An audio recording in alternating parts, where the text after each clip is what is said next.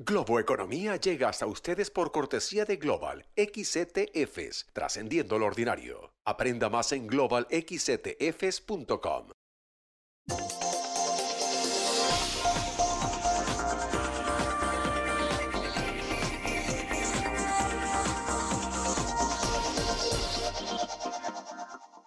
Hola, ¿qué tal? ¿Cómo están? Soy José Antonio Montenegro desde el New York Stock Exchange en Manhattan, desde la Bolsa de Valores de Nueva York y esto es Globo Economía. Hoy dedicando todo nuestro tiempo, hemos titulado nosotros a China las interrogantes del gigante. Vamos a hablar del estado de la economía china en este momento, de lo que hay hacia adelante y de alguna de, alguna de las preocupaciones o de las cuestiones, más que preocupaciones de las que se hablan más en este momento, ese desenganche de la economía eh, china con el resto de la, economía global que cada vez, por una serie de razones de las que vamos a hablar y analizar enseguida, pues está ahí. Eh, la economía china ha empezado el año muy bien, ha tenido un muy buen trimestre después de haber estado por un largo periodo sufriendo las eh, consecuencias del cierre brusco por el COVID bueno, pues una política distinta en ese sentido se ha notado y ha, habido un crecimiento de un 4,5% el primer trimestre, pero en el segundo da la impresión de que se está desacelerando algo. Vamos a hablar de eso y vamos a hablar, como digo, de lo que hay hacia adelante y en mucho más detalle y con alguien que realmente lo conoce muy bien. Nuestra invitada hoy, Alicia García Herrero, economista jefe para Asia Pacífico en el banco de inversión Natixis, que tengo un gran placer en recibir en Globo Economía. Alicia, bienvenida. Muchas gracias. Bueno, nos tenemos que ir a una pausa de publicidad enseguida, pero antes de irnos, y con un flash eh, de, de, estas cosas que he hablado, tú que lo conoces también, tu principal preocupación, tu número uno tema que tienes en la cabeza cuando se habla de la economía china en este momento. Bueno, pues el, punto clave aquí es que China ha abierto su economía desde el 8 de diciembre del año pasado y desde ya marzo vemos que no acaba de tirar, es decir, que el, el enamoramiento post-COVID ha durado muy poco y la razón es la falta de confianza de los inversores, también los inversores chinos. Y esto hace que sea bastante complicado llegar al final de año y mucho más 2024, con, con previsiones altas de crecimiento, obviamente. Pues eh, muchísimas gracias por, por este flash, por ser tan escueta e ir al punto. Vamos ahora, después de la pausa, a desarrollar todo esto con mucho más detalle aquí en Globo Economía desde la Bolsa de Valores de Nueva York, el New York Stock Exchange en Manhattan. Sigan con nosotros.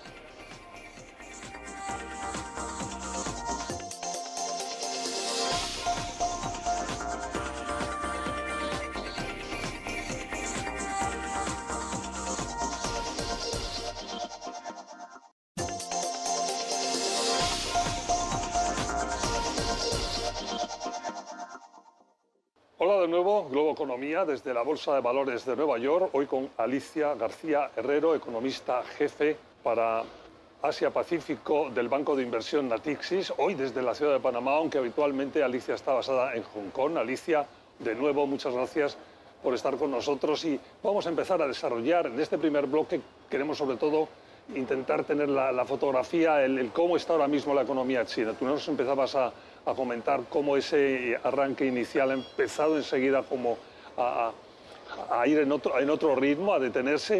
Eh, ¿Dónde están las razones principales de este, eh, bueno, llamémoslo, ralentizamiento de, la economía con lo que había empezado el año?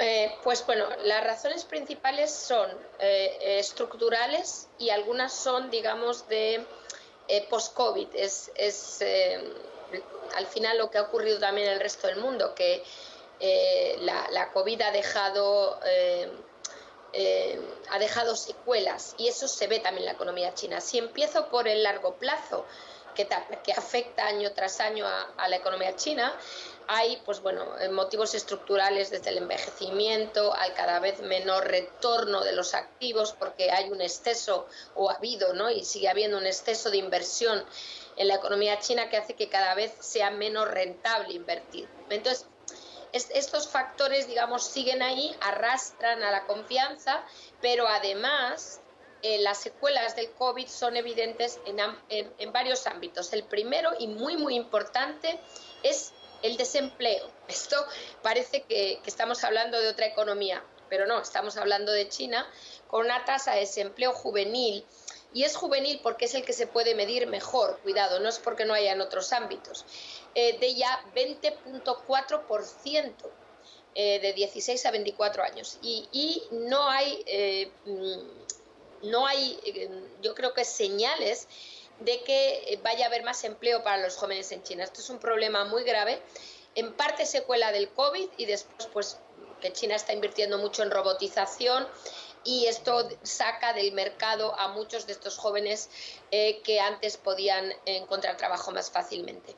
La última secuela es la falta de confianza. El, shock de la política de COVID cero ha sido muy fuerte en China y ahora en las encuestas vemos que los jóvenes, o incluso en general, pero sobre todo los jóvenes, no quieren ya ser emprendedores, no quieren ser Jack Ma, no quieren ser eh, Pony Ma de Tencent, quieren ser funcionarios. Esto, claro, va a tener consecuencias también a largo plazo um, en la capacidad de innovar eh, de la economía china. Comparando el primer trimestre que decía que ha sido ciertamente pues, bastante mejor de lo que se esperaba, con lo que da la impresión que va a ser este segundo del que todavía no hay datos. Eh, ¿Dónde está, o sea, hay menos consumo, parece, en el sector servicios? ¿Dónde están en tu, en tu visión los puntos de conflicto? Bueno, el primer trimestre y el segundo, si uno lo mira sin, digamos, sin toda la historia detrás de lo que ocurrió el año pasado, se verán muy bien porque, claro, el segundo trimestre fue un cataclismo el año pasado por el cierre de Shanghai. Pero cuando uno entra en las entrañas de los datos eh, y, tiene en cuenta eh, lo, horrible que fue el año pasado y lo compara con el 2021 o el 2019, ahí empezamos a ver que la inversión no tira, sobre todo el sector inmobiliario, pero en general incluso manufacturas, y lo segundo, que todo el consumo de bienes durables, por ejemplo, automóviles y obviamente la adquisición de vivienda, eh, no eh, sigue estancada. Entonces, eh, esta es un poco lo principal. Lo que había ido bien, como, como bien dices, primer trimestre, incluso, bueno, ya abril peor y mayo aún peor, es la demanda externa, que había ayudado mucho este año, pero ahora ya, como estamos entrando en recesión técnica en Europa, Estados Unidos para abajo, pues ya crecen las exportaciones a tasas negativas. Y esto es otro problema que tiene que afrontar la economía china. Ah, claro. Bueno, vamos a tener que ir a una pausa. Cuando volvamos, yo mencionaba un poco al empezar el programa que una de las eh, cuestiones que están delante de la mesa es ese desenganche de la economía global que de alguna forma, por razones estructurales y por otro tipo de razones, eh, China está haciendo. Vamos a, centrar un poco el tema ya que Alicia, que lo conoce también, nos dé un poco su visión de, esta situación y de esta cuestión de la que se habla en todas partes. El desenganche o el potencial desenganche de la economía china, de la economía global, cuando volvamos en Globo Economía. Sean con nosotros.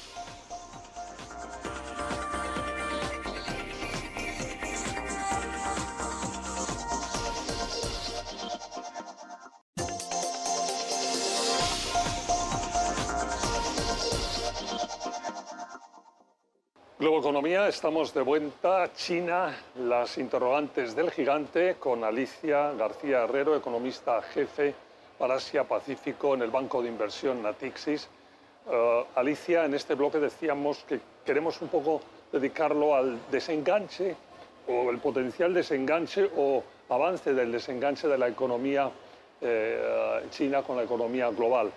Tu visión de entrada de esta, de esta situación de la que se habla tanto en estos momentos. Bueno, el, a ver, el desenganche del que hablamos, el famoso decoupling, cada vez más, incluso los Estados Unidos, exactamente, incluso los Estados Unidos o Europa eh, reconoce que es imposible. ¿Por qué? Porque eh, y menos mal, porque es es son buenas noticias que lo, que lo empecemos a reconocer, que ese desenganche es imposible porque las economías norteamericanas y chinas y también la europea y el resto del mundo, América Latina también, están muy integrados. Lo que pasa es que hay, como todo, eh, no es ni blanco ni negro, hay también colores grises en esa idea de desenganche que ahora se clasifica como de-risking, como reducir el riesgo de una excesiva dependencia de China. Ahí está. déjame, déjame que me pare ahí porque eso es el término fundamental de, lo, de, de, cuando se hace este análisis, justo lo que está comentando Alicia, ¿no? El primero que no, se habla, no es tanto un decoupling, un desenganche, un suelte como el disminuir el riesgo de ponerlo todo en China, ¿no? Déjame, perdona que te subraye, pero me parece que es fundamental que has iniciado el análisis de la, de la forma más brillante posible, como no podía ser de otra forma contigo. Pero perdona, sigue adelante. Sí, eh, decía que esta idea de reducir el riesgo eh, viene, y esto es muy importante, porque es muy importante para América Latina también entender esto, no tanto por el lado del mercado, porque eh, aunque el mercado chino en cuanto a las importaciones de China está en una situación de extrema debilidad, mucho más que la economía, atención, porque las importaciones crecen en, negativas, o sea, en, abril menos 8%, en mayo menos 4,5%, pero eh, ese no es el de, eh, no es el de-risking del que hablamos. No es decir, ah, como China no va a crecer, busquemos otros mercados. Eh, em, porque incluso, dado el tamaño de la economía china, para América Latina sigue siendo un mercado vital. pero el problema viene por las importaciones de América Latina desde China o por ese lado también de Estados Unidos y de Europa. ¿Y en qué áreas en concreto esto es un problema por el que necesitamos de-risking? En todo lo que es economía verde especialmente, porque el 90% de los paneles solares del mundo se producen y se exportan desde China, turbinas 60%, baterías eléctricas más del 80%. Y este es el problema, porque, para poder seguir con la transición energética, pues estamos hablando de que China se convierte en mucho más que la OPEC, un solo país que exporta prácticamente la totalidad de la energía verde.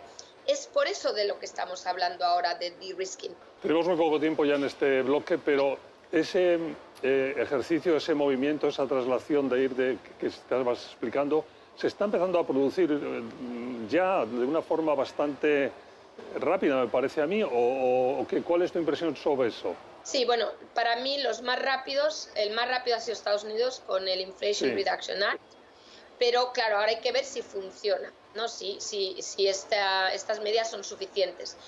Yo creo que aquí es muy importante que la región, digamos, levante la mano, ¿eh? Eh, Chile, Perú, cualquier país que tenga Brasil, Argentina, que tenga materiales críticos, minerales críticos y que intente hacer proponer planes a los inversores internacionales de cómo eh, crear una cadena de producción y de tal manera que, más allá de los subsidios de Estados Unidos haya movimientos que yo llamaría naturales, porque en estos países existen los materiales críticos para poderlo hacer. Para mí esto sería una manera de acelerar de manera más eh, más creíble incluso y más lógica, ¿no? Eh, esta multiplicidad de cadenas de producción para evitar depender de una sola eh, una fuente de, exportaciones de, estos materiales para la transición energética. Clarísimo.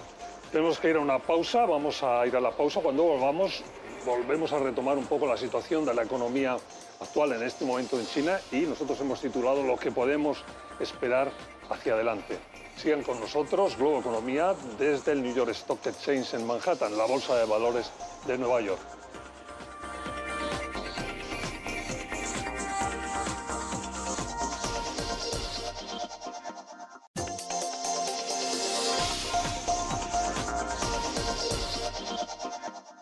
Estamos de vuelta, Globo Economía, hoy dedicando todo nuestro tiempo a la salud pública y la economía con la ayuda del profesor de Economía de la Universidad de Virginia, Sebastián Tello Trillo.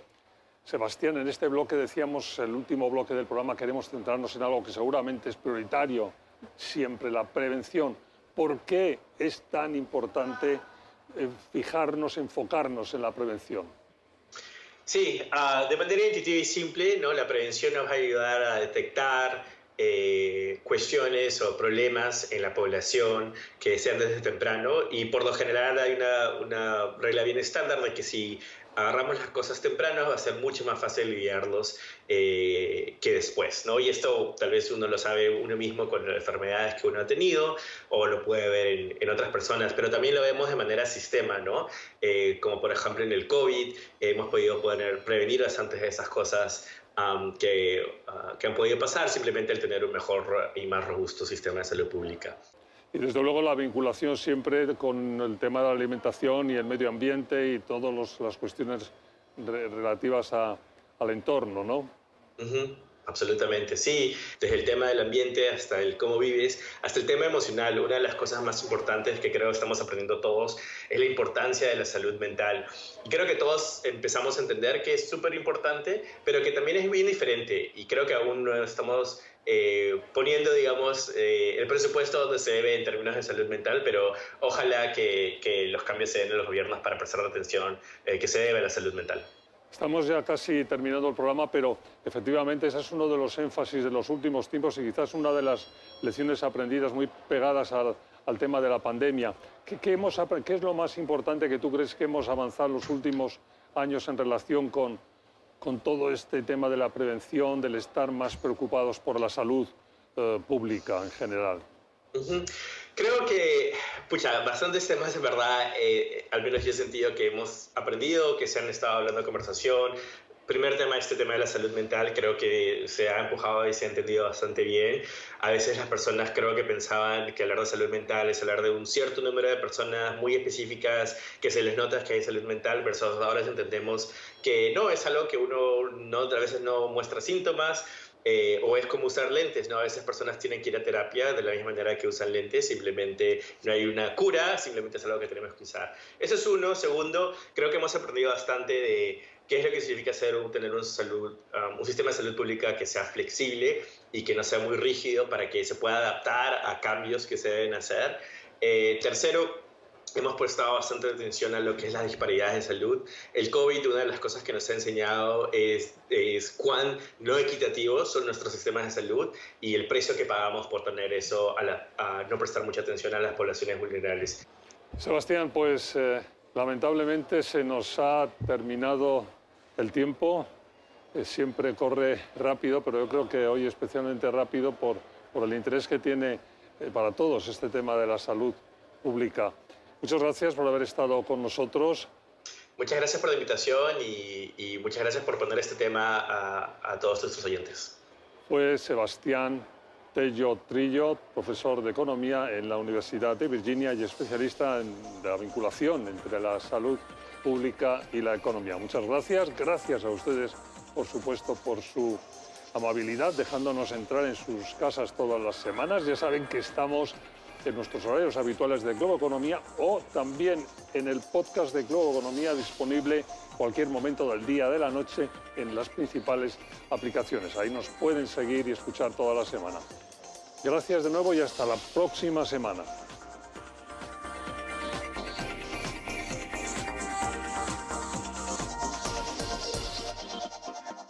Globo Economía llega hasta ustedes por cortesía de Global XETFs, trascendiendo lo ordinario. Aprenda más en globalxetfs.com.